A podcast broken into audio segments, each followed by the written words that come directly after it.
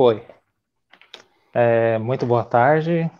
Bem-vindos ao canal Polêmicas Nosso Tempo. Eu recebo Tomás Magalhães Carneiro e ele é de Portugal, professor de filosofia. Ele desenvolve alguns projetos interessantíssimos, como diálogos filosóficos, e que nós vamos estabelecer um diálogo hoje é sobre a questão da liberdade, tá?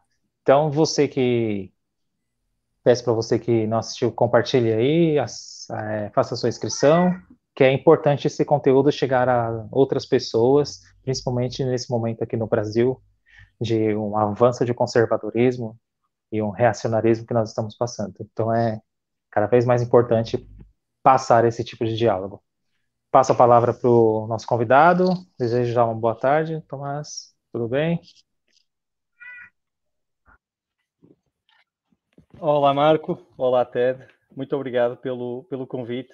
É um prazer falar com amigos e colegas professores aí do outro lado do, do Atlântico, do país irmão, do Brasil. É sempre um prazer falar com vocês. Olha, uh, sim, eu sou professor de filosofia, mas a minha área uh, de ensino é ligeiramente diferente da, da tradicional. Sim? Uh, trabalho com os mais pequeninos, com alunos dos 6 aos 14. E o ensino da filosofia no ensino médio aqui em Portugal é a partir dos 15 anos. Sim, portanto, eu, eu trabalho com um currículo alternativo, digamos assim, não com, com um currículo tradicional de ensinar a problemática uh, tradicional da filosofia ou os autores tradicionais da filosofia. Portanto, eu trabalho de forma diferente. Trabalho com crianças, uh, sobretudo a partir de diálogos com as próprias crianças. Portanto, é uma filosofia socrática. Essa é a minha profissão. Uhum. E como hobby, não é? Como passatempo, tenho também uma, um clube, que é o Clube Filosófico do Porto, e a sua versão internet, que é a Academia do Diálogo, em que já faço o mesmo tipo de trabalho que faço com as crianças, mas com adultos, ou seja, diálogos filosóficos. Portanto, o que eu faço e a forma como eu vejo a filosofia é como um diálogo e não como uma transmissão de um conteúdo ou como a passagem de um conhecimento de um autor para um livro e para os nossos alunos. Eu não trabalho dessa forma, não é? E, e acho que me convidaste até, se calhar, um pouco por isso, não é? Sim, exatamente. Eu também, eu, eu, até vou compartilhar essa experiência aqui. Eu tenho as duas formações em filosofia e pedagogia e eu trabalho atualmente só com os pequenos também, que é de 6 a 10 anos de idade, que é o equivalente ao primeiro ou quinto ano.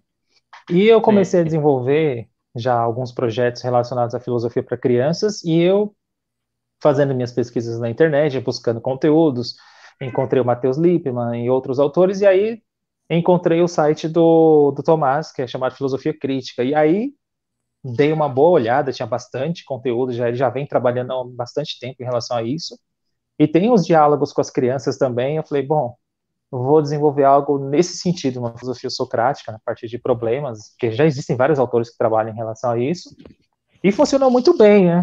Dá, tem vários resultados interessantíssimos, a gente pode até compartilhar depois aqui a questão da Olha, experiência. Fico mesmo, fico mesmo, contente, Marco, fico mesmo contente por saber que, que o meu trabalho, que eu, eu ponho na internet, e, e, não, às vezes não sei a quem é que chega, não é? E fico mesmo contente que sirva a alguém e que os teus alunos e, tu próprio estejas uhum. a usar, e sim, pá, quero partilhar, até para tu me dizeres o que é que tu próprio andaste a fazer, porque não podemos parar, não é? É muito interessante ver as várias experiências e, e, e crescermos e crescermos juntos. Portanto, estou ansioso por, essa, por esse diálogo. Olha, em relação, a, a, em relação à liberdade, que é o tema que, nos, que me convidaste para falar hoje, não é?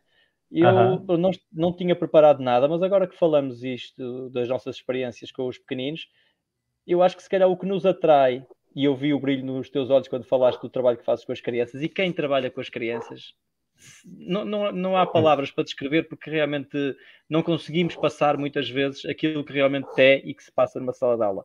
É? Eu acho que é, o, é um trabalho filosófico puro, mais puro uhum. do que 90% das aulas que eu assisti na faculdade ou no mestrado ou, ou, ou em congressos de filosofia.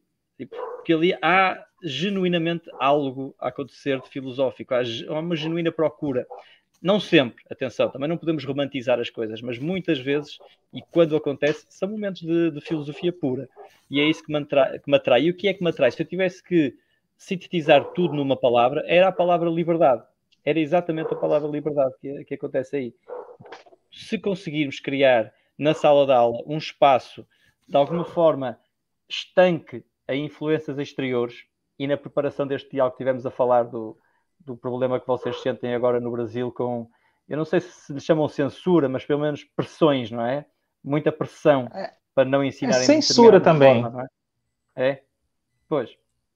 Mas se isso contaminar o espaço da sala de aula, e tu sabes isso bem, não é possível fazer filosofia. Não é possível fazer uhum. filosofia. Podemos trabalhar alguns autores, não é? Aceites pelos censores, não é? Que se calhar deixam de trabalhar uns e não deixam de trabalhar outros, é? Podemos fazer isso. Pode ser interessante, mas não é um espaço de liberdade. Sim?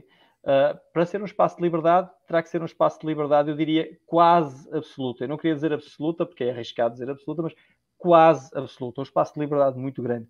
E parece-me que é isso que não está a acontecer no, no Brasil hoje em dia. Parece-me não só pelo teu relato, mas por muitos amigos com, com quem vou falando via internet e dizem, pelo menos os professores, e a maior parte dos meus amigos na internet são professores de filosofia, ou professores pelo menos, e dizem, são todos, concordam todos com esse teu uh, diagnóstico.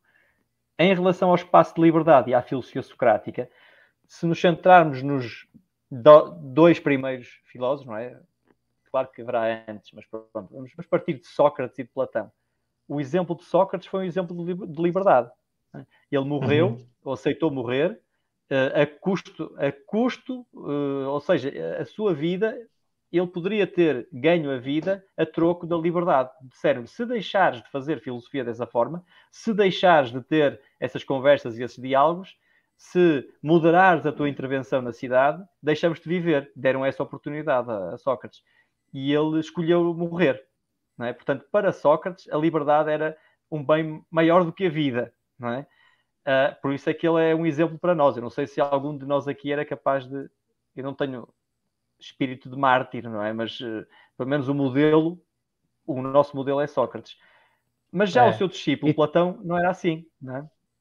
Platão não, Platão não aceitava essa liberdade absoluta. Platão queria restringir essa liberdade. E era contra a democracia, da, né?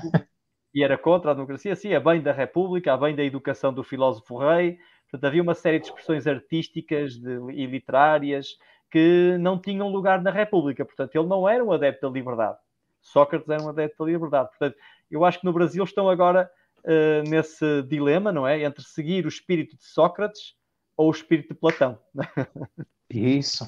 Mano, muito bem lembrado isso que você falou do desse espírito socrático e o espírito platônico, porque o que eu vejo aqui, apesar da gente ter uma lei de diretrizes e bases da educação e que prevê a liberdade de cátedra e tem alguns princípios dos quais é, podemos trabalhar, é, o que parece que há aqui é uma formação, vamos dizer assim, até cultural por conta de vários aparelhos ideológicos que a gente vê, as redes sociais é um deles. Então, quando você vai ensinar determinados conteúdos de uma maneira mais aberta, mais dialogada, que nem nós estamos propondo aqui, significa dizer que você não tem a abertura para o outro, porque você já tem, é, em princípio, um, um fundamento, vamos dizer assim. Você já é um fundamentalista.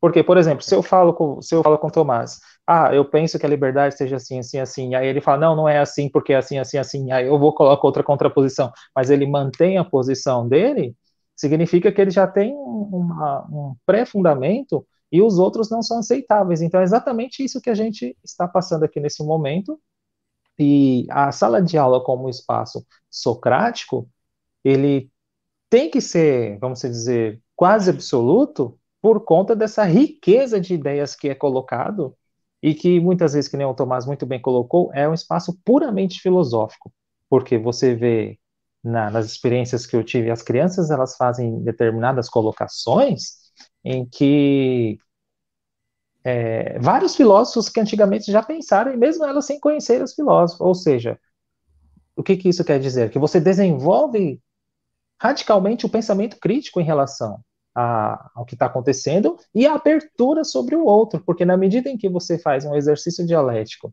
você conversa, você escuta e tenta fazer uma contraposição e chega talvez numa conclusão, você está aberto ao outro. Agora, quando você já tem um fundamento, você não está aberto. Eu não quero dizer que vamos cair num ceticismo, algo assim. Não, não é isso. Mas é de você ter essa disponibilidade do diálogo e a abertura. Então, nesse sentido, a filosofia socrática é muito importante, que nem o, o Tomás colocou, por conta dessa abertura, porque você tem como pressuposto o outro para o diálogo. Agora, se você já não tem isso, você não tem o outro, você tem somente a você mesmo, e o outro serve somente para reafirmar a sua posição. Né? É verdade, é verdade. E, e por isso é que não é por acaso que nós referimos a filosofia com crianças como um espaço de liberdade e não é muito usual referir a filosofia com adultos como um espaço de liberdade. Pelo menos no uhum. ensino, porque repara, com os mais velhinhos, 15, 16, 17, 18 anos, todo o seu tempo curricular está cheio de conteúdo, não é? Tu tens que dar alguma coisa, tens que apresentar 5, 6, 7, 8 autores até dezembro, por exemplo, ou algo assim. Isso está mais do lado do totalitarismo, que estavas agora a falar, do tal fundamento, do que do lado do despojamento, não é? E até da, da ignorância e do não sei, do ir despido para a sala de aula, o ir sem nada para a sala de aula, percebes? Essa é a liberdade quase absoluta, ou é a liberdade absoluta, ou é a liberdade possível. Sim, portanto, o professor socrático será um professor que está mais do lado do espírito democrático do que mais do lado do espírito totalitário. Por isso é que o, o diálogo que me propuseste hoje é tão interessante uh, sobre uhum. a liberdade. Se calhar não tanto uh, naqueles, daquelas problemáticas mais académicas que estamos habituados, como se temos livre-arbítrio, se fundamentalmente uhum. somos livres ou não, se num plano da natureza ou de Deus há lugar para a vontade, para a nossa vontade. Isso é tudo muito interessante, mas não me parece que no, no contexto atual do Brasil e no contexto das nossas salas de aula isso interessa muito, sabes? Se calhar interessa mais uh, assumir que temos alguma liberdade, sim, uh, e assumir quão é que a nossa liberdade está a ser coartada agora, limitada agora, e o que é que podemos fazer para para ter mais liberdade, se queremos ter mais liberdade, o que é isso de ter mais liberdade? Por isso é que temas como a liberdade de expressão, a liberdade religiosa, a liberdade de ensino, não é? Tudo isso são temas mais prementes, mais urgentes agora do que se calhar aqueles mais académicos que estamos habituados a, a estudar na universidade, como o determinismo, o livre-arbítrio e por aí fora. parecem, parecem temas demasiado longínquos para, para serem um real problema, sabes? Uhum. E como é que é a sua experiência aí, Tomás, em Portugal? Conta um pouco pra gente aí, pra gente. É, depois a gente faz um comparativo aí entre nós aqui, você aí, pra, com os pequenos. Como que se dá essa experiência aí? Uh, mas em que aspecto? É, do, da reação das crianças, experi... né? Isso, a experiência da, do pensar filosófico com elas. Como que é o contexto? Se eu percebo que já é um pouco diferente da, daqui, né? Que a gente está nessa onda de perseguição vocês europeus não estão assim nesse momento tão, exceto alguns países como Hungria, Polônia, Sim. que já está mais indo mais à direita, mas aí no caso de Portugal parece ser diferente. É, é verdade, Marco, mas não podemos, quer dizer, uh, se bem que o, o, teu trabalho, o vosso trabalho enquanto professores no Brasil neste momento é, é urgente, é quase como um bombeiro a apagar o fogo, em Portugal as coisas não estão a arder, mas nós temos que prevenir o fogo, não é? Então, temos que estar uhum. também muito atentos. Enquanto que vocês sentem essa urgência na pele, é? se calhar, porque tens uma diretoria ou tens um polícia à porta da sala de aula a dizer que não podes dar determinada matéria, isso não existe cá ainda. Mas pode existir. Daqui a 5, 6, 10 anos pode existir, não é? Portanto, não podemos também uh, dormir em pé, como se diz assim. Portanto, uhum. nesse aspecto, em termos de recepção da filosofia com crianças, uh, é bastante positiva aqui a experiência. Posso dizer que sim, quer dos pais, quer, quer das próprias escolas. Uh, também parece-me que quem faz filosofia com crianças em Portugal tem tido muito cuidado para fugir do discurso polarizador, sabes, das doutrinas, da esquerda contra uhum. a direita, do comunismo contra o liberalismo uh, ou o capitalismo. Tem havido um cuidado muito grande de fugir daí, porque a verdade é que ouvimos relatos de quando se entra por aí, não é? Uh, ou por questões da sexualidade ou do género, uh, a reação já se faz sentir, sabes? A reação já se faz sentir. Ou seja, toda a gente é a favor da liberdade e do pensamento crítico, desde que não pise aqueles pontos que não quer ser pisados, não é? Uhum. Se calhar aí no Brasil há mais pontos uh, que não podes pisar, não é? E se os pisares, as consequências são maiores nesse sentido, mas aqui também se nota isso. Sim, aqui também se nota isso. Até é difícil às vezes encontrar um. um... Eu dou-te um exemplo. Eu dou-te um exemplo. Uh, 60% das minhas aulas são no ensino público, 70% das minhas aulas são no ensino público, com alunos de uhum. toda a espécie de, estratos sociais, como é, como é na escola pública, não é? Uh, Sim. E o restante são em escolas privadas, sobretudo católicas. Sim, aqui a Igreja Católica é muito, é muito forte em Portugal, como no Brasil, é? mas aqui é muito forte, tem uma presença muito forte. Uh, e quando uh, tendencialmente os melhores alunos com melhores notas estão nas escolas privadas, mas na filosofia não são, não são curiosamente os melhores alunos. Sim. São os que arriscam menos. Os que arriscam menos, lá está, porque estão muitas vezes à espera da resposta do professor, estão, são muito calculistas, não é? E, e, a batalha com esses alunos é vencer isso. É? Até os dois primeiros meses é vencer isso e conseguir que eles criar o tal espaço de liberdade. Mas há um tema muito difícil com esses alunos das escolas católicas, que é Deus. Que é Deus.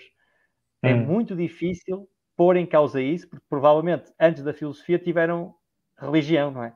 A filosofia das três Sim. às quatro e das, das duas às três tiveram religião. E que é um discurso completamente diferente. É um discurso, como estavas a dizer há pouco, parte do fundamento. Não põe em causa o fundamento. Parte das certezas. E depois vem o professor de filosofia a seguir desconstruir isso com esses Nossa. temas é realmente mais difícil. É realmente mais difícil. Uh, não encontrei ainda resistência dos pais, não encontrei. Se calhar tenho tido algum cuidado na forma como abordo isso, mas encontro alguma resistência para os alunos entrarem, pensarem criticamente, como nós gostamos que pensem criticamente, livremente, sobre esse tema, o tema Deus. É assim um tema complicado de abordar. É.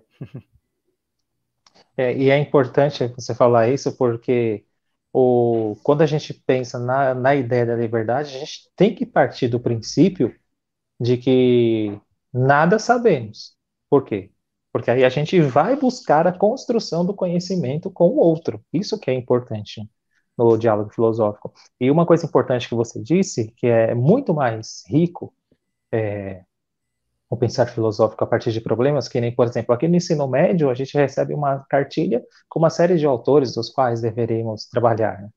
E você tem a liberdade de você trabalhar com problemas, etc. e tal.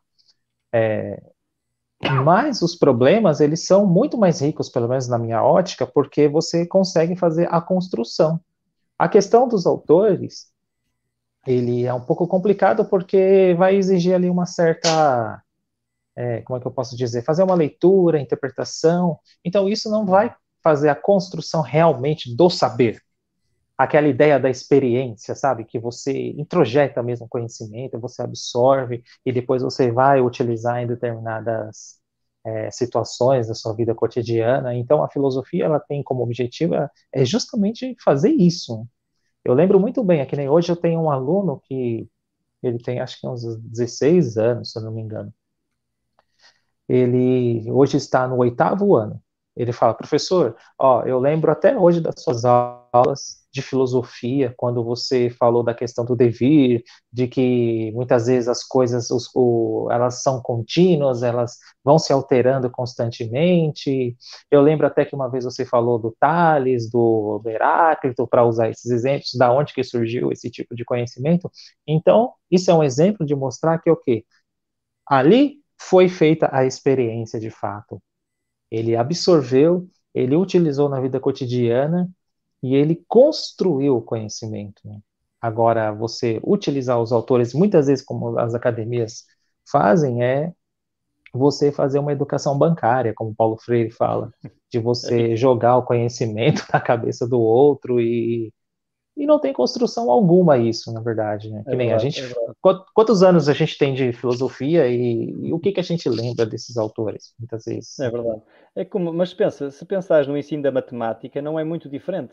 Um aluno só, só percebe que a matemática é, é válida ou dá importância à matemática quando chega à padaria e se enganam no troco e ele fica sem, com menos dinheiro do que aquele que tinha direito. Não é? Ele aí percebe que a matemática é uma coisa importante. Não é?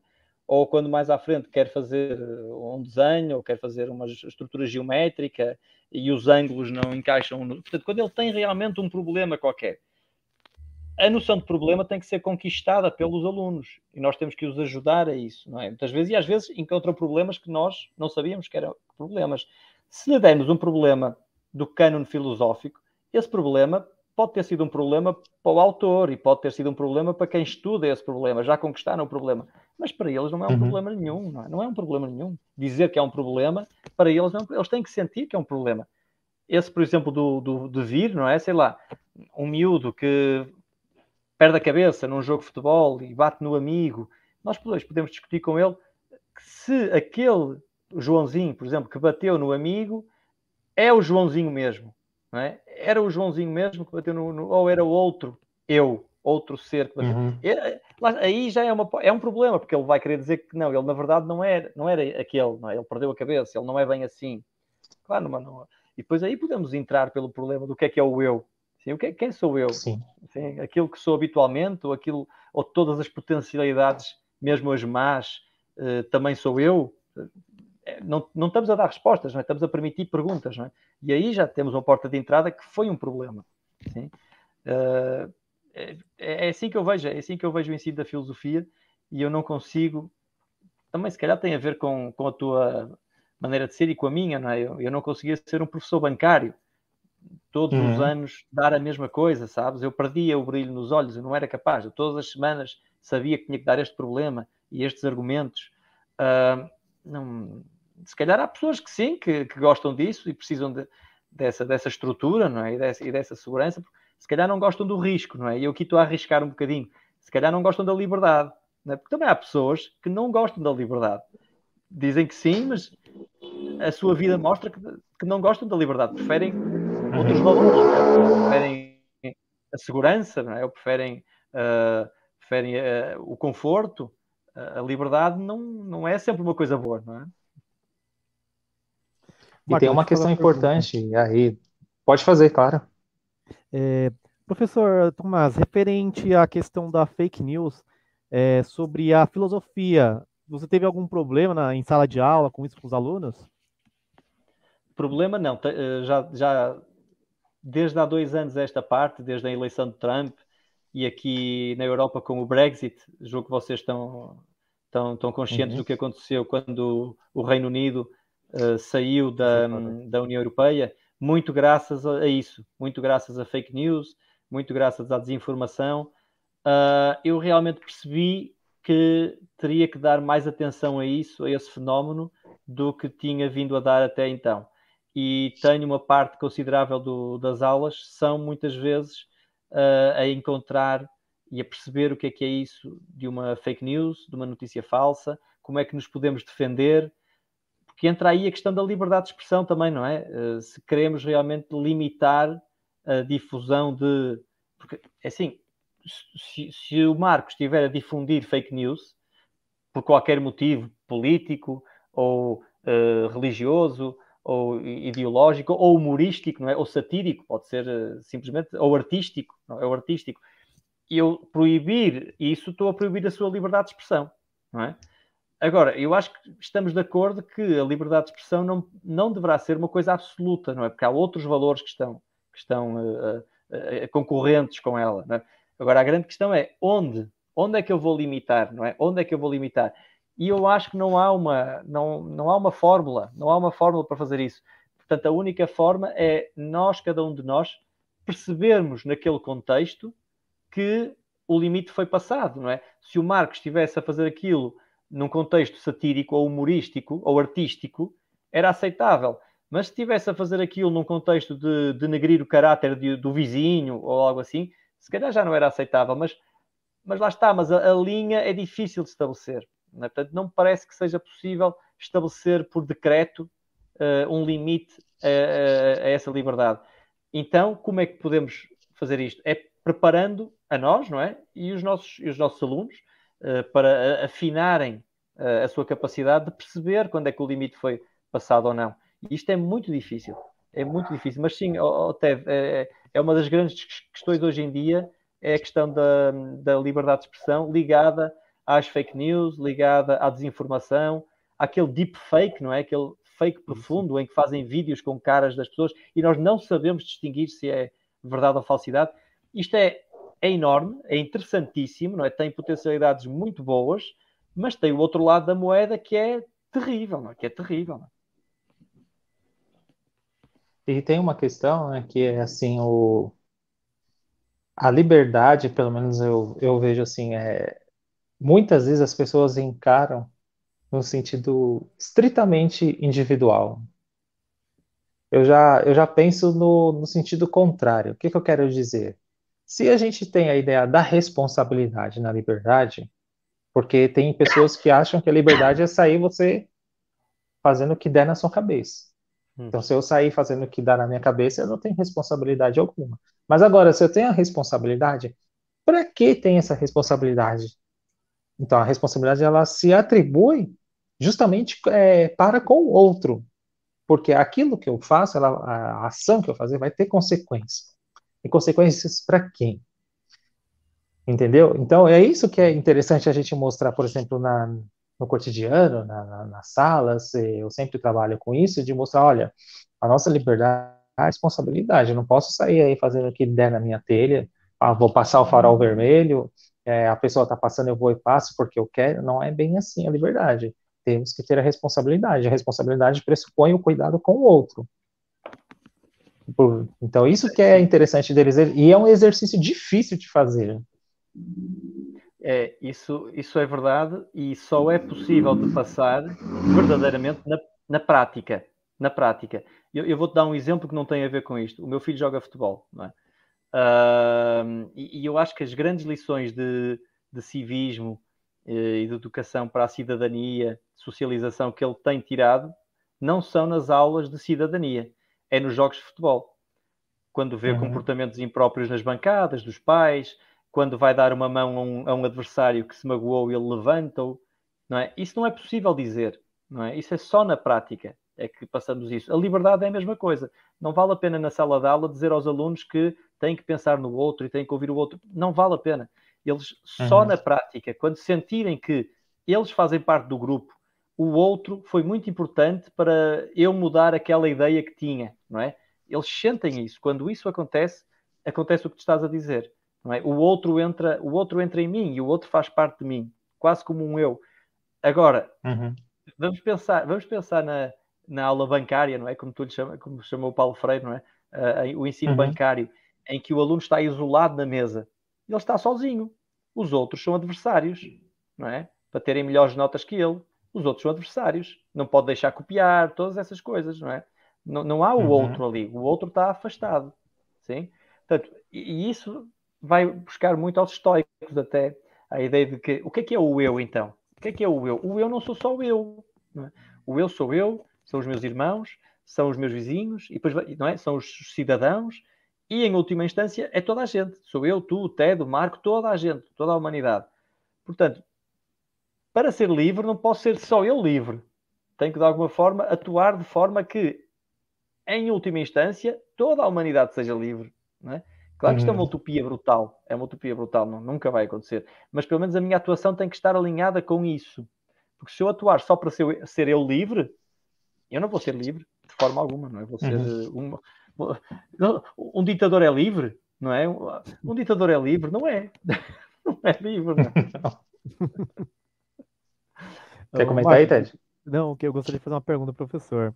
Assim, esse ano, desde 2020, a gente teve esse problema com a pandemia, né? Então, assim, aqui no Brasil, o ensino remoto, é, com as novas tecnologias, computador, videoaula, é, foi acelerado no processo aqui. Como foi você, como foi trabalhar na pandemia utilizando é, esses equipamentos tecnológicos? Porque aqui, aqui no Brasil, alguns professores não estão, assim, digamos assim, é, alfabetizados digitalmente. Nesse caso, qual foi a sua dificuldade? Olha, na prática real correu bem mas eu estou a ver agora as consequências. Nós tivemos duas quarentenas aqui, é? uh, há um ano e meio e há cerca de meio ano, em que os alunos ficaram dois meses, três meses em casa e nós tínhamos aulas por Zoom. As aulas em si correram bem, ok? Era, era novidade, no Zoom tinha aquelas salas simultâneas, os miúdos ficavam lá a fazer exercícios, tudo bem.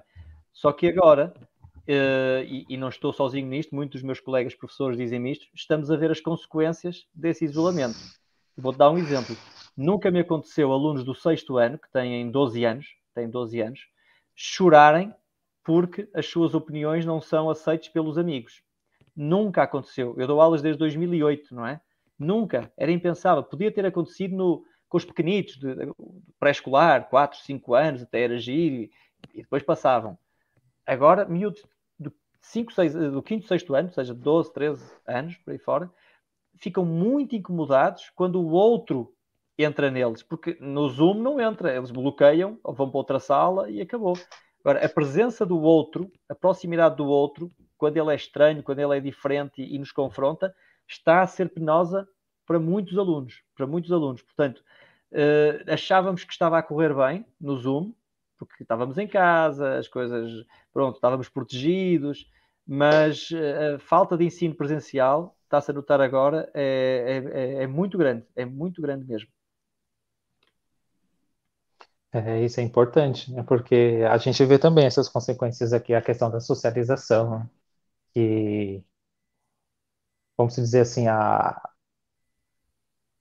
é, é, é você adquirir uma subjetividade é, a partir da máquina, vamos dizer assim. Uhum. Não sei se você está entendendo o que eu estou querendo dizer. A gente adquire os hábitos da, da tecnologia da máquina e a gente os incorpora. Por exemplo, ah, eu não quero falar com outro, eu simplesmente bloqueio. Mas quando eu saio desse ambiente, vou para a sala de aula, muitas vezes eu levo, eu carrego comigo isso e quero fazer isso na sala de aula que nem esse exemplo que você colocou, ah, eu não aceito, eu choro, eu me desespero, etc e tal, é um belo exemplo da consequência que traz, porque ela está ali na, na sala virtual, mas ela não, não tem essa divisão entre o real e o virtual, né? é, parece que se diluiu e a prática cotidiana da pessoa também é, não tem essa divisão, né? E eu percebo também isso na é sala de aula muitas vezes. Tem crianças que vão conversar com outras, já são extremamente intolerantes, extremamente individualistas, e aí você vai, por exemplo, faz uma problemática ali, é nisso que é interessante a filosofia, que você vai colocar uma problemática, olha, mas você tem que, deixa ele falar, escuta primeiro, entende o que ele quer dizer, e aí a pessoa muitas vezes para, demora, ela pensa, entende, que é aí que entra a ideia da, da experiência, que eu bato nessa tecla, né? que aí ela vai se transformando muitas vezes nessas determinadas situações. Só, Tomás, uma coisa, eu fiquei numa dúvida numa questão, assim, que você comentou que assim é, é verdade. A pessoa ela não dá para ensinar determinadas coisas, ah, você tem que é, entender outro, etc e tal na prática. Mas como é que a gente pode fazer, por exemplo, nós é, que somos professores, é, dar um alerta, vamos dizer, em relação a isso, já que não é possível é, ensinar isso, que isso se aprende na prática. Hum. Não, não, não percebi bem a pergunta. Dá um, um, alerta como para os alunos, eh, para os outros é, professores? É, é, em relação assim, é, em relação assim à compreensão do outro, de escutar o outro, dele exercer, vamos dizer, a cidadania. Que você disse que isso é, não dá para ser ensinado, isso é aprende na prática. Que você usou o exemplo do seu filho no futebol. E como que a gente poderia dar um alerta nesse sentido de para ele ele já ir com um pré-conhecimento em relação a determinadas situações que ele poderá passar. Hum. Ou seja, para o, para o, próprio aluno já estar preparado para isso, não é? Isso, exatamente. Olha, uh, isso é, é, quase como uh, que o professor terá que ter o papel paternalista, não é? De defensor ou de. Eu não sei até que ponto é que, é que o professor não deverá ter o papel contrário. Eu estou aqui uhum. a fazer um bocado de advogado do diabo, não é? Não, não sei. Sim, claro. Eu sou pai, eu sou pai e, e protejo muitos meus filhos, como é óbvio, não é? E os meus alunos também. Mas se calhar um bom pai ou um bom professor será aquele que faz o contrário, não é? Que coloca os filhos em situações em que eles têm que, de alguma forma, eh, ser surpreendidos por isso e perceber, e perceber isso mesmo, não é? Aquilo que estavas a dizer há pouco do, do Zoom, das aulas Zoom, que vocês também sentem, não é? Eu tenho três ou quatro ou cinco alunos que choram, mas para três ou quatro ou cinco alunos mais sensíveis chorarem, se calhar tenho 20 ou 30 que não choram, mas sentiram algo a mexer com eles cá dentro, não é? Sim? Uhum. Uh, portanto, nós criamos durante um ano bolhas para eles, não é? As tais bolhas do Zoom e das salas simultâneas e estar fechados em casa. E isso foi uma ilusão de liberdade.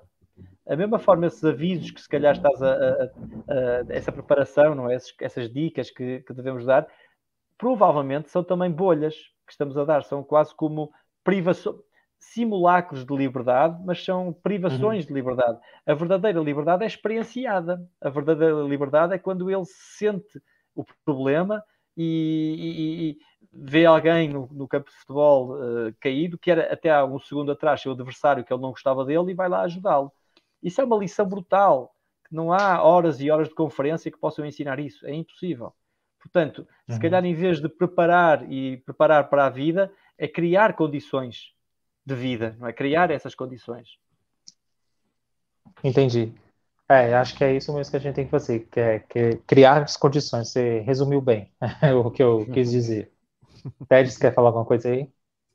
Ah, pode, pode fazer a pergunta aí, Marcos. Então, o... quando você começou, Tomás, em filosofia, você encontrou alguma dificuldade lá no começo? Eu, por exemplo, encontrei uma dificuldade no sentido de como é, abordar essa problemática é, filosófica. Como que eu encontrei? Porque eu não, eu não sabia como fazer, porque na faculdade a gente não aprende. A gente foi, eu fui aprendendo não pela filosofia, olha só que interessante, eu fui aprender a desenvolver esses diálogos pelo curso da pedagogia que eu fiz. Porque na pedagogia a gente tem essas essas aulas práticas de experiência, de você criar metodologias diferentes, e você criar outros ambientes em sala. Porque o meu curso mesmo, ele foi um curso de filosofia puramente teórico, assim, é formar uhum. pesquisador, escrever artigos, ensaios, teses, etc. Eu sei disso aí tudo, mas na hora de você, por exemplo, ensinar, eu percebi isso dos meus amigos, eles tinham uma péssima qualidade no ensino, mas eles sabiam muitas coisas. Para você foi assim ou já foi diferente esse processo? Olha, o meu primeiro contacto com a filosofia com crianças foi de ceticismo. Quando eu ouvi, disse: não, a filosofia não é para as crianças, a filosofia é para adultos. As crianças devem é brincar. As crianças devem é brincar. E eu agora percebo que pensar é brincar. E a filosofia é brincar. Deve ser brincar. É brincar que tu aprendes, não é? Quando, as melhores memórias que nós temos é brincar. Nós captamos as coisas na brincadeira. Portanto, se conseguirmos de alguma forma associar o filosofar e o aprender ao brincar, é o melhor dos mundos. E eu tive muita uhum. sorte, pois fui experimentando a filosofia. Comecei pelo pensamento crítico, ou seja, comecei não a ensinar conteúdos, mas a ensinar argumentação. Sim? Eh, e essa estrutura ficou até hoje. Eu acho muito importante isso e mostrar aos alunos eh, o que é uma razão, eh, a diferença entre uma razão e uma pergunta, criticar uma, uma premissa, não com estas palavras, mas eles sentirem isso. Uhum. As nossas dinâmicas são muito assim, não é? Por outro lado, tive muita sorte porque os primeiros sítios onde trabalhei, onde me chamaram para trabalhar, foram jardins de infância, com miúdos de 4, 5 e 6 anos. Ou seja, eu não podia de forma alguma, não é? Eu não podia de forma alguma levar a filosofia que estava preparada da universidade, porque senão as aulas não funcionavam. Portanto, eu tive que, por mim próprio, criar os meus exercícios e a minha escola, e depois, como tu fizeste, fui também investigando e fui vendo. Uh, fui ao Lippmann, apesar de eu não admiro o Lippmann, mas não sigo o modelo, o modelo dele, mas fui vendo uhum. pessoal a trabalhar na psicologia do desenvolvimento, a trabalhar em, em, sugestões de educação física, exercícios de jogos e dinâmicas, e fui incluindo nesses jogos e nessas dinâmicas as partes filosóficas com os pequeninos, com os mais pequeninos. Portanto, eu, como comecei com os mais pequeninos, depois fui subindo. E agora uhum. vejo-me a fazer exercícios com os adultos que fazia com os pequeninos. E, e dá. e você percebe alguma diferença, assim, na, na argumentação? Eu não percebo. Muitas vezes eu acho, assim, que, por exemplo, não estou querendo dizer da questão de, de, amadurecimento, mas no sentido de criticidade da formulação do, de determinados juízos. Eu percebo que, às vezes, as crianças, elas têm algumas sacadas, assim, mais interessante que os adultos por conta da espontaneidade. Sim. Uh, aí, aí uma coisa, há uma armadilha que, não, que eu acho que não podemos cair. Eu aviso sempre, eu dou formação na área de filosofia com crianças, eu digo sempre, alerto sempre para não caírem na, na armadilha da genialidade da criança indivíduo, ok? Uhum. Porquê? Pode nos enganar. Há crianças que já vêm de casa preparadíssimas, não é? Já sabem, portanto, E, e essas tiradas uh, são dela, não são do nosso trabalho. Eu acho importante uh, perceber o que é que é da criança e o que é que foi o que é que ela já trouxe de fora e o que é que é trabalhado pelo uhum. grupo. É? E elas sentem isso também. E, e, aí eu acho que aí é que está a grande diferença para os adultos. E, e se algum aluno meu da Academia do Diálogo Adultos ouvir isto, eles sabem que eu digo-lhes sempre isto. Os diálogos com as crianças são muito mais livres porque elas integram-se melhor num grupo. Elas brincam, elas estão habituadas a brincar. Nós não estamos habituados a brincar com adultos. Portanto, nós temos o papel no grupo e do princípio ao fim cumprimos esse papel, não é? Somos o professor, ou sou o engenheiro, ou sou o aluno, e do princípio ao fim cumprimos esse papel. A criança muda radicalmente. É? A criança está habituada a ser bombeiro, enfermeira, astronauta, e, e, e, ao transpor isso para a brincadeira, para o grupo, ela é perguntadora, ela é responde, respondedora, ela, é, ela espanta-se, ela não gosta, ela gosta, ela brinca, ela está séria. Essa diversidade é que faz com que o grupo e a espontaneidade, sim, também, aquilo que tu disseste, são elementos uhum. comuns, faz com que surjam os momentos filosóficos uh, no grupo. Não porque elas são muito inteligentes ou, ou, ou, não, não, é, não é por aí, não é, não é por aí. É, eu acho que é pela fa facilidade de interação umas com as outras. E as coisas vão construindo e construindo e construindo.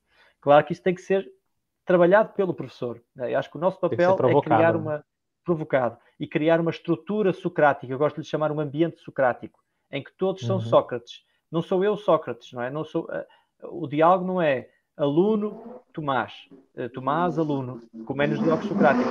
Não é. É aluno João, Maria, Mafalda, Pedro, não é? É assim. É assim que as coisas que as coisas se desenvolvem. E depois há ali idades mágicas, não é? Ali entre os, entre os 9 e os 12 é, é uma maravilha. É, é, é, depois, mais, quando são mais velhos, há outros problemas, não é? E mais novos também, os problemas são outros. Mas há ali uma idade que, para mim, eu adapto muito bem entre os 9 e os 12 anos, é quando a filosofia realmente ali a, acontece. Né? Se calhar por esta facilidade em eles uh, desempenharem vários papéis. É a minha explicação. Uhum. Você consegue. É... Acho que o que é mais importante nessa questão do diálogo é você exercer o poder deles é, perceberem e elaborar boas perguntas. Né? Acho que isso é importantíssimo. É muito né? difícil isso. É muito difícil. Eu tenho muitos exercícios de, de, de formular perguntas, eu chamo-os os espremedores de perguntas. Basicamente é começar com 20 ou 30 perguntas dos alunos, arranjar maneira deles fazerem muitas, muitas, muitas, muitas perguntas e depois fazerem um exercício crítico de grupo sobre as perguntas. O, o critério é algo do género. Qual é que achas que vão ser as perguntas mais interessantes para o diálogo. É só isto, não é? Uh, vamos ter que escolher uhum. uma pergunta. Qual é que achas que vai ser a mais interessante para o diálogo? Normalmente, aquelas perguntas que não nos dão tanto jeito, como perguntas muito subjetivas ou perguntas empíricas, não é? Normalmente elas caem e as que ficam são aquelas mais estranhas, é? mais misteriosas, mais, eh, mais difíceis, é? aquelas que fazem pensar. Agora, uh, se estamos à espera que as boas perguntas filosóficas saiam uh, da mente das crianças como por magia, não, é uma ilusão. Não acontece. Não acontece. Uh, eu deixo-me só, agora esqueci, há um bocado passei à frente, a tal armadilha que é importante não cairmos, não é?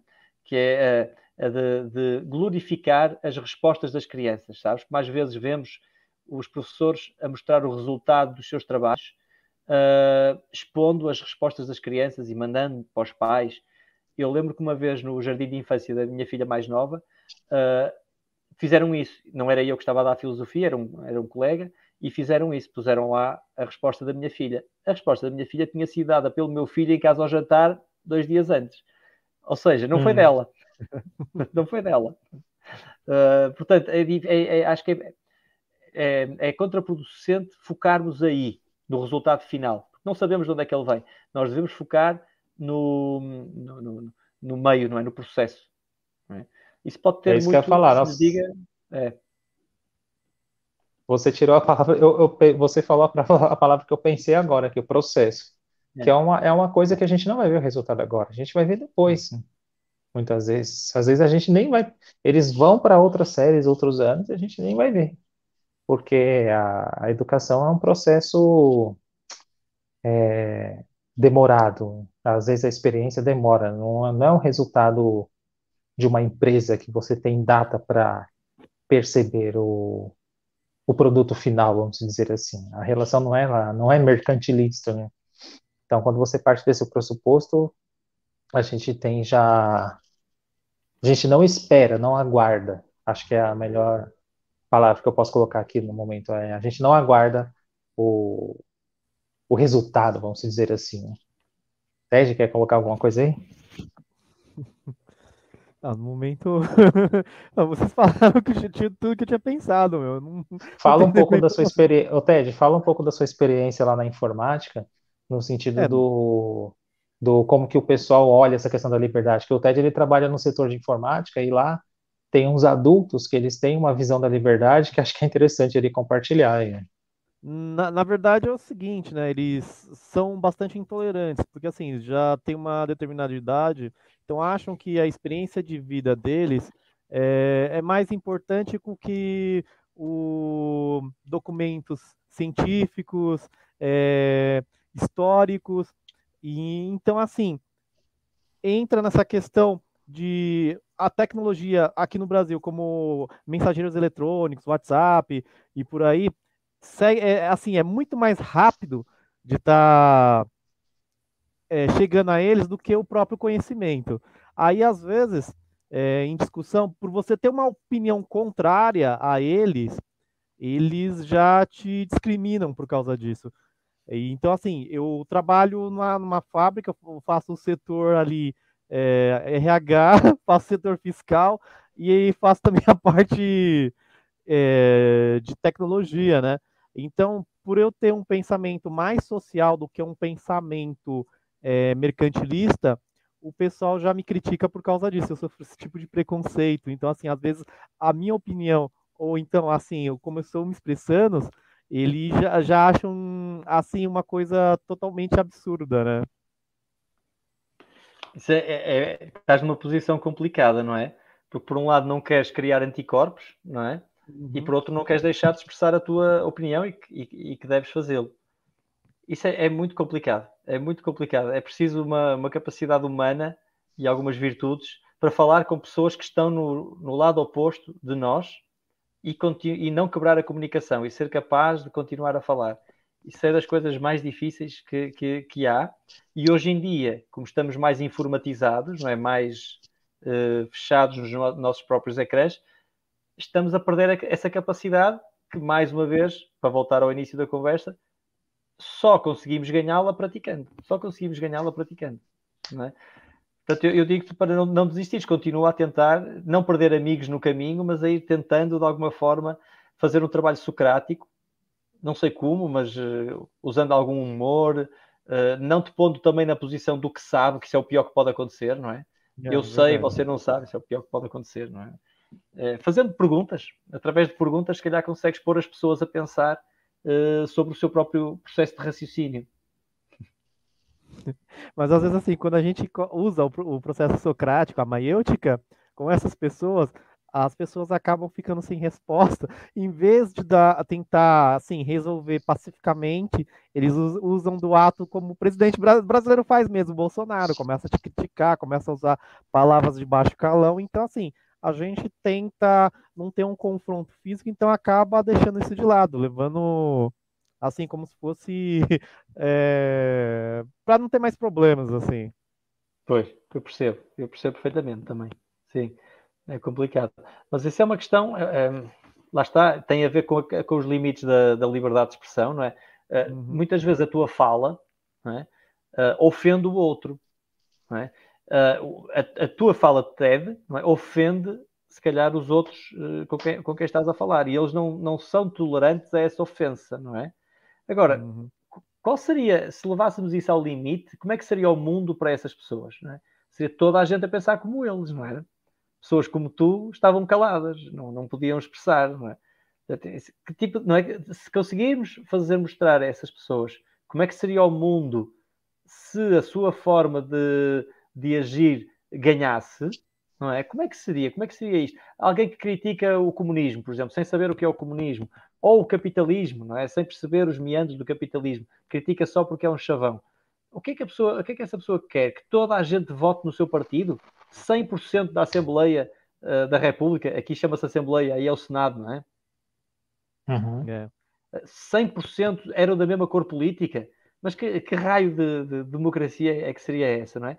Às vezes, se calhar, ver as consequências dessa forma de pensar ou mostrar, pode ser que no momento não faças muitos amigos, mas se calhar a pessoa vai para casa pensar um bocadinho. É, porque aí ele vai pensar depois, né? O... Quer vir aqui, filho? Já aqui os meus amigos, anda cá. Isto é o Bernardo. Mostra-te, anda. Mostra, filho. Está com vergonha. Olha, está a ver. Já? Anda. E a Francisca, diz olá. Olá. Ei, tudo bem? Anda cá, Francisca. Olá. São brasileiros? São do Brasil, são. É o Marco e o Ted. Olha aqui.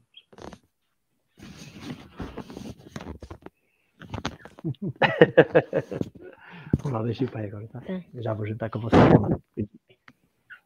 Vai lá, Diz para falarem. Ô, Marco, diz aí, diz aí qualquer coisa. A gente está falando sobre liberdade. Tudo bem, João? Tudo bem? São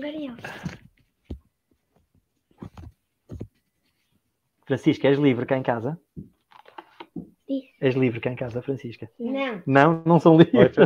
Não é livre? Olha. Vamos lá, filhinhos, vamos lá. Olha, dê-me só um segundo, só um bocadinho. Tá bom. Ai, ai, um barato. né? O... Vamos, vamos bater no papo nós aí. Então, o... Já está. Eles querem que eu vá, querem que eu vá jantar com eles. Ainda estamos a Tá. falar. Ah, é? Tá bem, então são fecha a porta. Tá bem, fecha, fecha. Não, diz. Fecha, fecha. Tchau. Ô, Tomás, eu fiquei, eu fiquei numa dúvida numa coisa, é uma questão mais prática. O... Você é formado em filosofia, certo? Sim, sim, sim. E, e como você dá aula no, para os pequenos aí? Qual que é a exigência aí no caso do governo português? né? Que nem aqui no nosso caso, no Brasil, você tem que ter a formação em pedagogia para você poder trabalhar nessa faixa etária, né? Que nem eu, tenho, eu falei que eu tenho a formação em pedagogia e filosofia, então eu dou aula com os pequenos por conta da pedagogia. E no seu Hum. caso aí, como que é? É diferente daqui ou não? Não, aqui, aqui, é, aqui as escolas têm uma liberdade, todas as escolas, quer públicas, quer privadas, têm uma Uhum. liberdade para encher, julgo que é 20% ou 25% do currículo com as atividades que quiserem. Podem ter yoga, eh, expressão artística e muitas delas, mandarim, que também já está, meditação e a filosofia com crianças é uma das ofertas e, e tem, tido, e tem tido bastante adesão. Mas legal. no meu caso, é, no meu caso a minha formação é, é em filosofia, com uma pós-graduação em filosofia moderna e contemporânea e eh, uma frequência no mestrado de filosofia da educação, Eh, mas, mas não, é, não é necessário, basta uma licenciatura e depois tens é que ser aceite pelo, pela direção das várias escolas ou dos agrupamentos. Ah, tá. Aí é mais aberto, né? Aqui já é mais fechado. Aqui você Sim, tem que sim, entrar sim. por concurso, tudo. É muito mais burocrático. Pois, é, né? aqui, também, no, no, no público sim, no público sim, tem, tem que haver, há concursos públicos, nas tais 60% Uhum. de escolas onde eu estou no ensino público, abri um concurso, eu, eu participei com a minha proposta e, e a proposta foi aceita. No privado não, Ótimo. no privado é, é uma empresa normal, não é? Portanto vais, apresentas e, e, e contratam-te ou não te contratam, é assim. Uhum. E você já pegou, você já presenciou uma, você já, qual foi a experiência mais interessante assim que você passou em relação a, a determinados diálogos? Eu vou falar um que aconteceu comigo semana passada. Na verdade, foi uma questão bem filosófica, mas assim, não foi é, proposta por mim, na verdade. É que eu estava trabalhando ciências, a questão da matéria e as suas transformações, né? A questão da transformação física e a transformação química.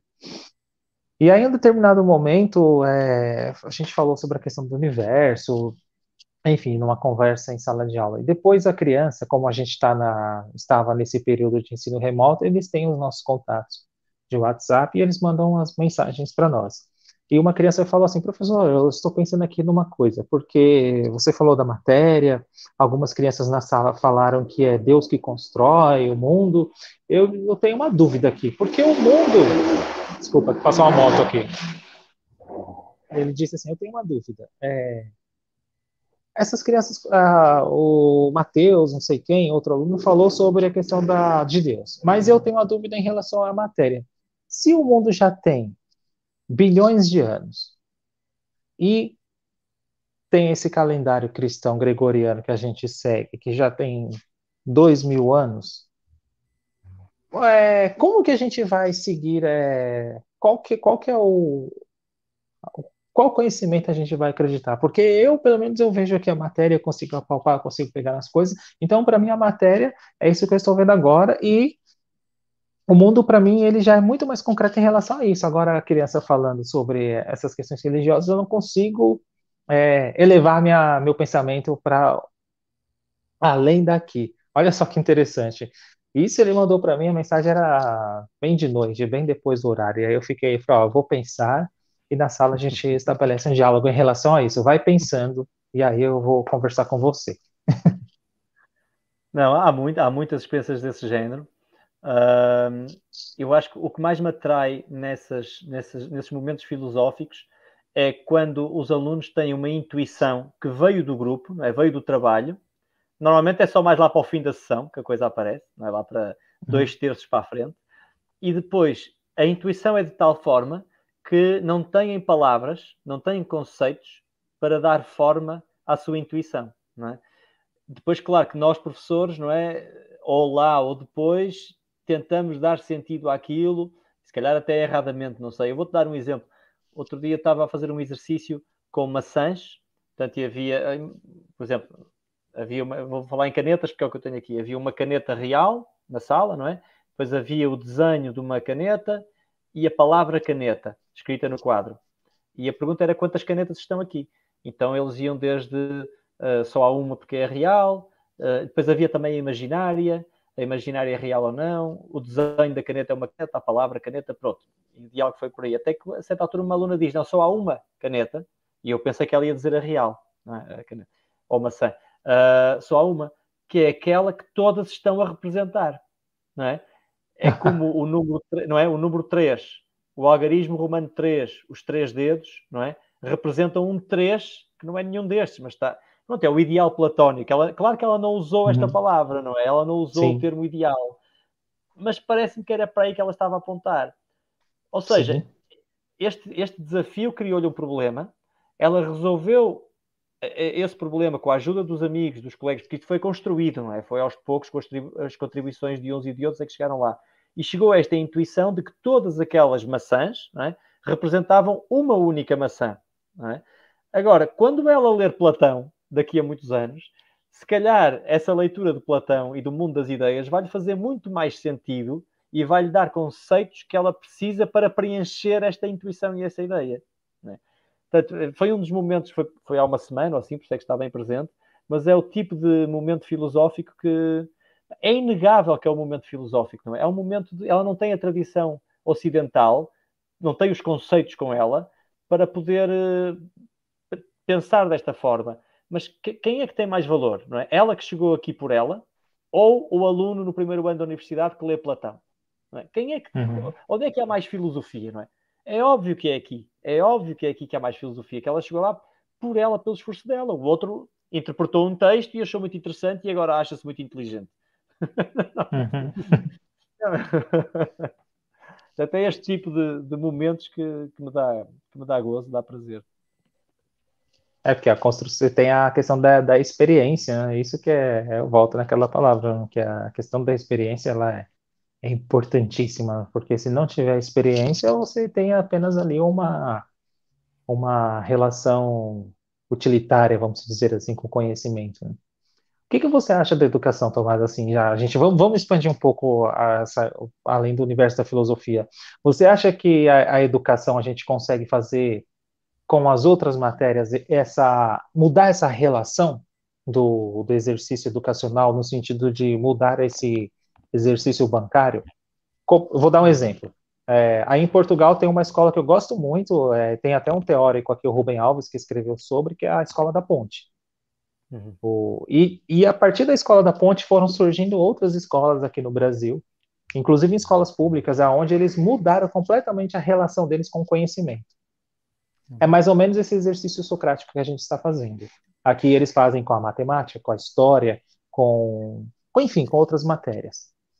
A construção do conhecimento é ali no âmbito coletivo e não tem ali um tem o professor, mas ele vai ser um, um mediador ali dentro desse contexto do, do ensino. Ele não vai ficar falando ali que ele deve aprender isso, aquilo, etc, tá jogando vários conteúdos. Você acha que é possível é, a gente chegar nesse nível de educação é, para trabalhar cotidianamente? Oh, Marco, eu, eu, sou muito cético, não em relação à Escola da Ponte, que eu não conheço em particular, mas a essas propostas uh, romantizadas, sabes? Eu já fui mais adepto desse tipo de, de experiências e eu estou relativamente satisfeito com a escola pública em Portugal. Há um problema uhum. que é a escola pública serve e a escola em geral serve para uh, tomar conta dos filhos quando os pais estão a trabalhar.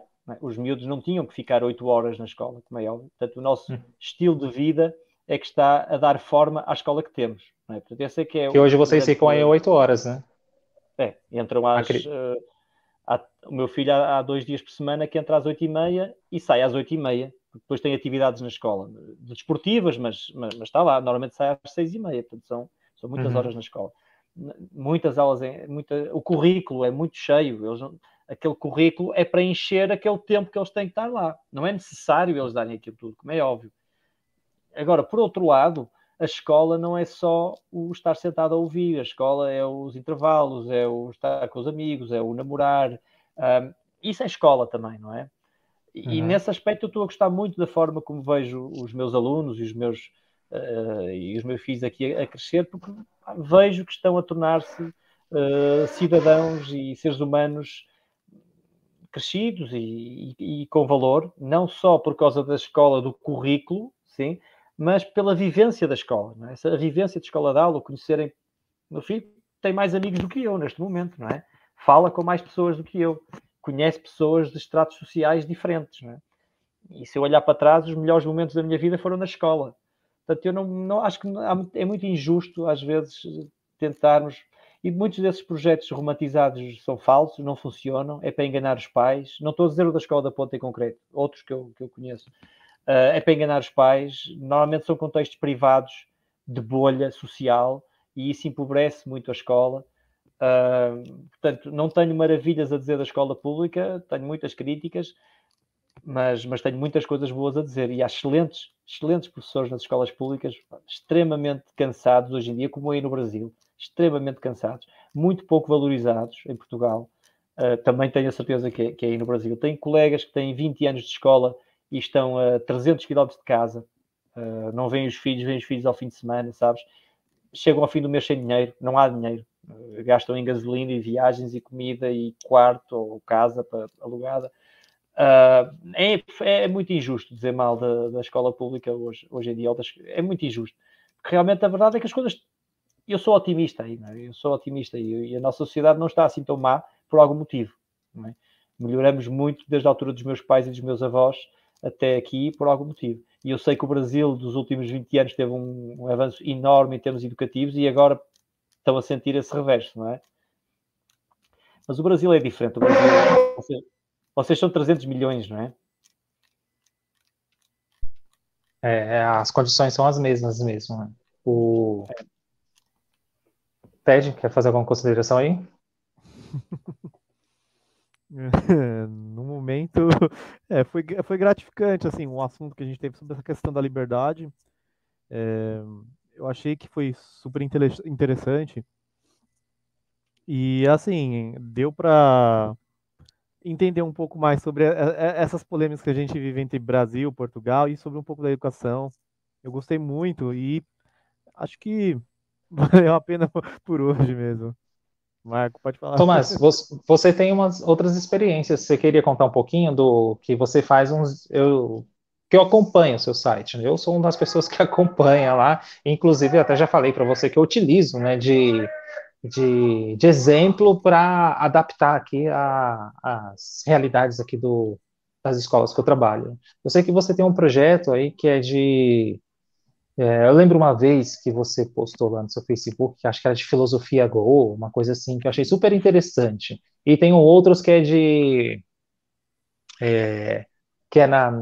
Acho que foi na cidade do Porto, onde você estabelece diálogos com as pessoas, um clube filosófico do Porto. Você quer contar um pouquinho da sua experiência com os adultos?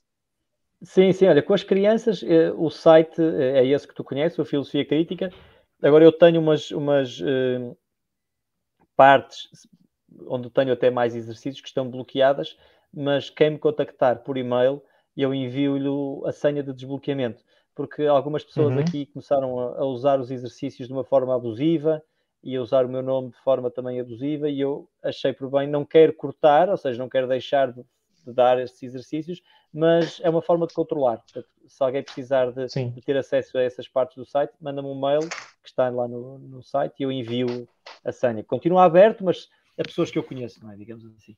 E uhum. esse Philosophy Go, Filosofia Go, é, é, inspirado no Pokémon Go, não é?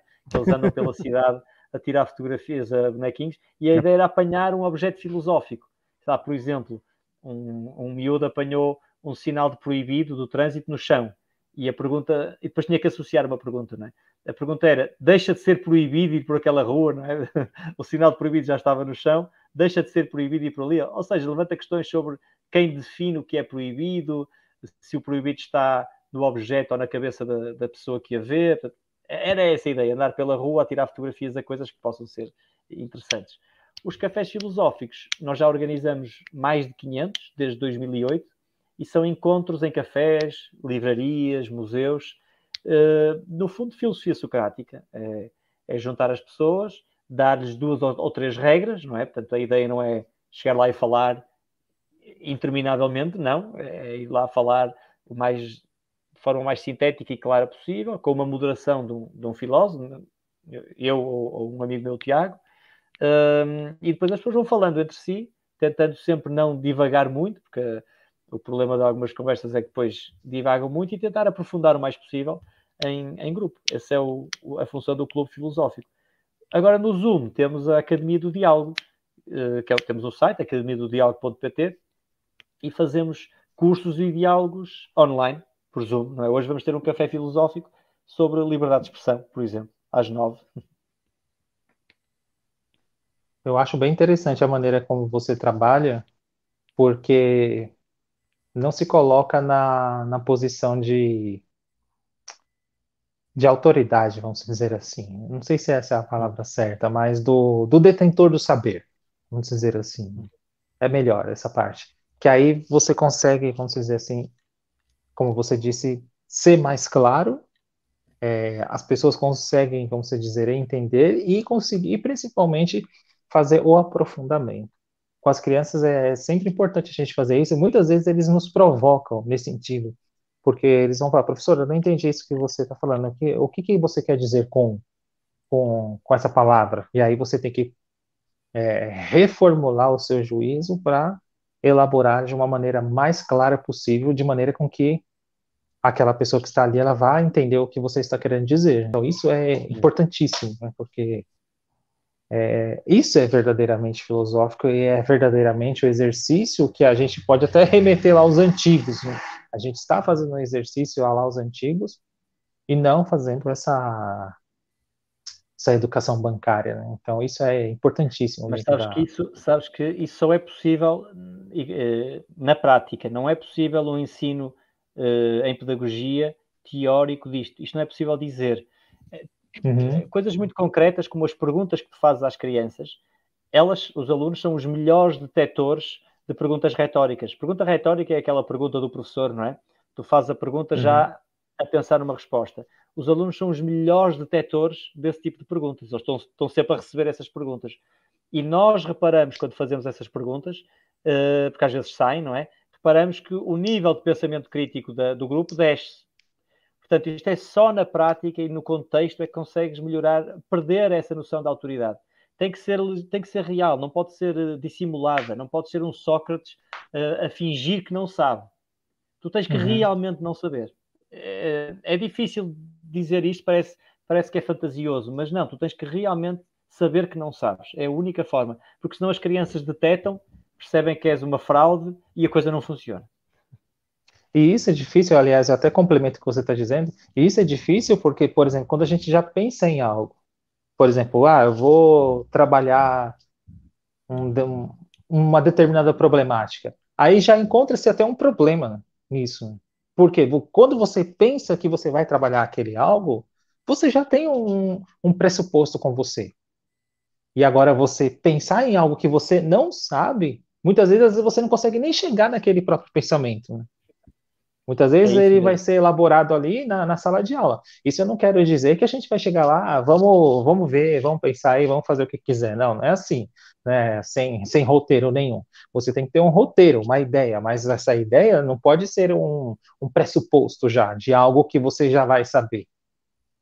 É isso, é isso mesmo, é isso mesmo. Se vais com a ideia de vou mostrar-lhes esta ideia brilhante ou vou fazer que eles cheguem a esta intuição, não consegues. Não passas dos primeiros 10 minutos. Não passa dos primeiros uhum. 10 minutos. Isso é que a minha, a minha experiência com os pequeninos do pré-escolar, eu continuo a dizer, foi fundamental, porque com crianças tão pequeninas, não é? Tens mesmo que conseguir que o grupo esteja todo a funcionar motivado e em grupo é muito difícil, porque eles rapidamente perdem o interesse e começam às cambalhotas e por aí fora, não é? Portanto, é, é, é essa minha escola dos dois, três primeiros anos que tive no, nos jardins de infância foram essenciais, essenciais. Sim? É exatamente isso. Não podes ir, olha, eu vou uh, fazer com que eles descubram o devir, não é? Ou o fluxo de Heraclito por eles. Não, não, não há hipótese nenhuma. Tu podes colocar uhum. a questão, não é? Mergulhas no, uh, mergulhas no mesmo rio duas vezes, sim ou não, e depois ver o que é que sai dali. E até podem ser coisas que nem a Heraclito passou pela cabeça. É. Às vezes você está na sala de aula ali, eles fazem uma conversa, alguma coisa, você tem que estar esperto. É. Para a partir dali a gente já estabelecer uma conversa, um diálogo e fazer um aprofundamento. Né? É verdade. E, e, o cérebro tem alguma coisa que o cérebro não se cansa. O cérebro, quando é estimulado dessa forma, ativa e criativa, não se cansa. O corpo pode se cansar, o cérebro não se cansa. Nós, nos nossos cafés filosóficos, às vezes duram 3 horas, 4 horas, e, e, depois temos que sair porque o café fecha, não é? O estabelecimento comercial fecha, e muitas vezes eu e outros participantes ficávamos mais duas horas cá fora, às vezes ao frio a falar. Ou seja, são 5 horas, 6 horas de conversa filosófica. E nós não somos génios, nenhum de nós é um Einstein. Mas se nos pusessem uhum. numa conferência com 5 horas, ninguém aguentava. 5 horas de conferência, tu ficavas desfeito. Mas quando o cérebro é estimulado a, a pensar e a criar, um, não tem fim, não, não, não, não, há cansaço. O sono pode cansar, mas, mas o cérebro não para, não cansa. É uma máquina impressionante. Uhum. Você faz roteiro, Tomás, das aulas, já que a gente entrou nessa problemática? Então, se a gente entrou nessa problemática, é, muitas vezes a gente, dependendo do contexto, a gente não faz um roteiro. A gente, você faz o roteiro ou você espera acontecer? Não, não tenho roteiro. Eu tenho três, quatro exercícios por semana, porque eu tenho turmas do terceiro, turmas do quarto, quinto e sexto, não é?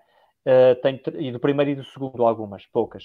Uh, e depois do terceiro ano, muitas são muito diferentes. Umas têm seis alunos, outras têm 25 alunos. Seja, portanto, o que eu tenho é três, quatro exercícios por semana. Eu tenho cerca de 30 horas de, de sessões por semana, é? Mais as sessões à noite, mais com os adultos, portanto, são muitas horas não é possível ter um roteiro diferente para cada uma delas, não é? O que eu tenho é uhum. estruturas, estruturas e depois vou reagindo ao que, ao que a turma me dá. Posso a meio mudar e propor-lhes outra coisa. No fundo é, é o que faz um treinador de futebol, não é? Ou de uma equipa, ou de um desporto. Não é possível.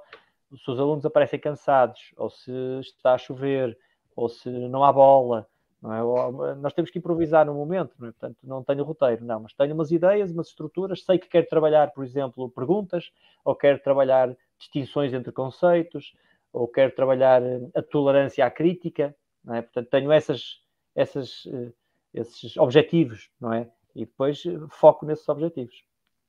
Uhum. Ótimo. Eu também faço isso também. Eu utilizo assim. Né? E, a, eu até falei, né, que eu utilizo a caixa filosófica às, às vezes. Deixa eu pegar aqui e mostrar pro, pro pessoal que é, foi, eu utilizei essa caixa a partir do, do site do Tomás, eu sempre falo isso, que as crianças desenharam, né, ele tem lá, aqui, ó, porquê, e a criança desenhou a corujinha aqui, ó. Tá vendo? Deixa eu vou mais para cá. Desenhou a corujinha. Aí eu abro a caixa e tem as perguntas. Eu, eu peguei, imprimi, e elas foram recortando, desenharam a caixa, fizeram tudo. Eu só achei a caixa e falei, ah, monta aí a caixa, fazem do jeito que vocês quiserem. E aí a criança foi e pensou na coruja. Olha só, eu não falei que, que o símbolo da filosofia, que tem a ver com coruja, etc. Tal. Não, não falei nada. Falei, monta do jeito que vocês quiserem. Eles fizeram bem conceitual. E aí, às vezes, eu falo, ó, pega aí uma pergunta, é, vamos fazer um diálogo e se vocês quiserem alterar a pergunta também, a partir dessa pergunta elaborar outra pergunta, fique à vontade. Aí eles vão, pegam a caixinha, é, e aí já vai estabelecendo o diálogo, a gente vai fazendo as provocações, é bem rico, né? Muitas vezes Sim. elas pegam as perguntas, fa é, elas fazem alguns acréscimos, algumas alterações, aprofundam aquela pergunta. Enfim, tem várias situações que é eminentemente é, A pergunta é a nossa, nossa arma de liberdade, não é? A pergunta dá liberdade, Isso. não é? A pergunta liberta. A resposta uhum. faz o sentido contrário, não é? A resposta prende e a pergunta liberta, não é? É, é a resposta ela vai confortar, né? Ela, muitas vezes aí, é. se você já você espera uma resposta, você espera um conforto, né? E a pergunta não, a pergunta já é um risco. Né? É isso, é isso, é isso, é isso. Há uma atitude que, que procuro cultivar muito nas aulas com as crianças, que é em filosofia, em psicologia do desenvolvimento, chama-se a humildade epistémica, não é? Saber que saber que, que és falível e que podes errar, não é?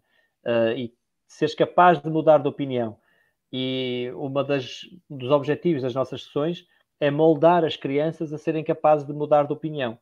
E fazemos isto uhum. de uma uhum. forma que é, ah, temos uns sinais para quando estamos a conversar, este é o sinal da ideia, concordar com a ideia, não concordar, não é? discordar da ideia, fazer uma pergunta. Desta forma, eles estão a pensar sobre o que vão fazer, não é? Estão a pensar sobre o raciocínio. Não estão só a reagir e a pensar, estão a pensar sobre o pensar. E temos este uhum. sinal que é o de mudança de opinião. E a primeira vez que um aluno usa a mudança de opinião, recebe uma salva de palmas da, do grupo, do, do grupo, uhum. para se sentir confortado com a mudança de opinião. Isto é muito giro, porque os mais novos, quando começam a receber palmas, nas primeiras sessões só querem fazer isto, que é para receber palmas e tudo. Mesmo que não queiram mudar de opinião. receber palmas toda Mas depois começam aos poucos a sentir, a sentir que mudar de opinião é uma coisa normal. É normal. Já não é uma derrota, sabe? Já não é uma derrota. Porque se tu partes para a filosofia focado nas respostas, é a tua resposta e é a tua resposta contra a minha. É, é quase como uma guerra, é quase como um duelo, e tu vais agarrar-te à tua resposta, não é? Uhum. Se começares a moldar o aluno noutro sentido, ou seja, não é a tua resposta ou a tua resposta, é uma resposta do grupo que depois pode mudar, é? pode ser diferente, é uma hipótese, não é?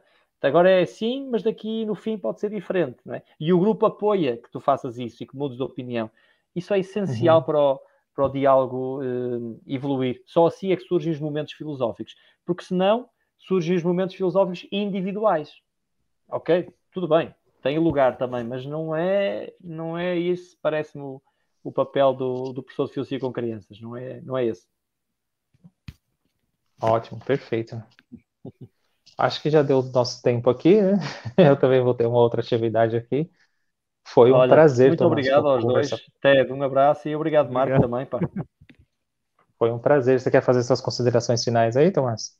Não, olha, gostei muito, gostei muito, lá está, foi, foi sem roteiro, não é sem Sim. roteiro, mas acho que a questão da liberdade esteve sempre presente, foi uma espécie de âncora, né? que nós voltávamos à questão da liberdade para pensar questões da educação e do ensino e da filosofia a partir daí. Foi muito rico, gostei muito, pá. Para mim também foi ótimo. Parabéns aos dois pelo projeto. Tá? Valeu. Grande abraço a todos e até a próxima. Aí. Tchau, tchau. Tchau, tchau.